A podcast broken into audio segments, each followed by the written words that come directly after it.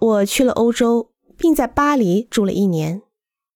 在那里，我第一次看到了雄伟的哥特大教堂，参观了那里的唱诗班，并利用周末旅行。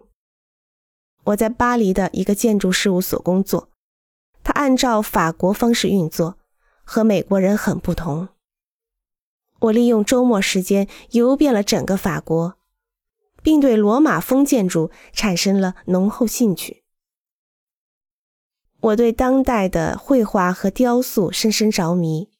之后，我又发现罗马风将艺术和建筑以一种非常强烈而明确的方式联系起来，两者之间的关系并不是甜美的，也与巴洛克艺术截然不同。它们非常坚决，非常有力。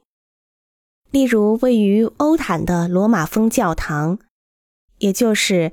一一四六年建成的圣拉萨大教堂，门的上方有罗马风雕刻《最后的审判》，是一个著名的作品。雕刻家齐泽贝图为他设计了柱头。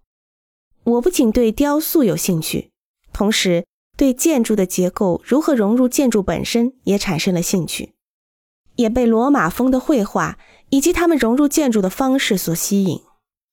我在法国南部花了三到四个月的时间去研究当地所有的教堂，这些地方包括威茨莱、图鲁兹、伊索瓦等。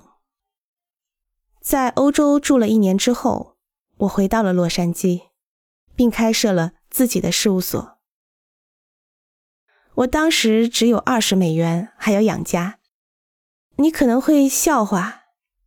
你多半会嘲笑我的第一个工程，它看上去像是对几个日本神庙混合物的模仿。他们会出现在伊莱克塔出版的新书中。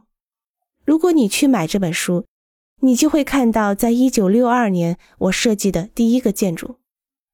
你将会从对我的嘲笑中得到不少乐趣。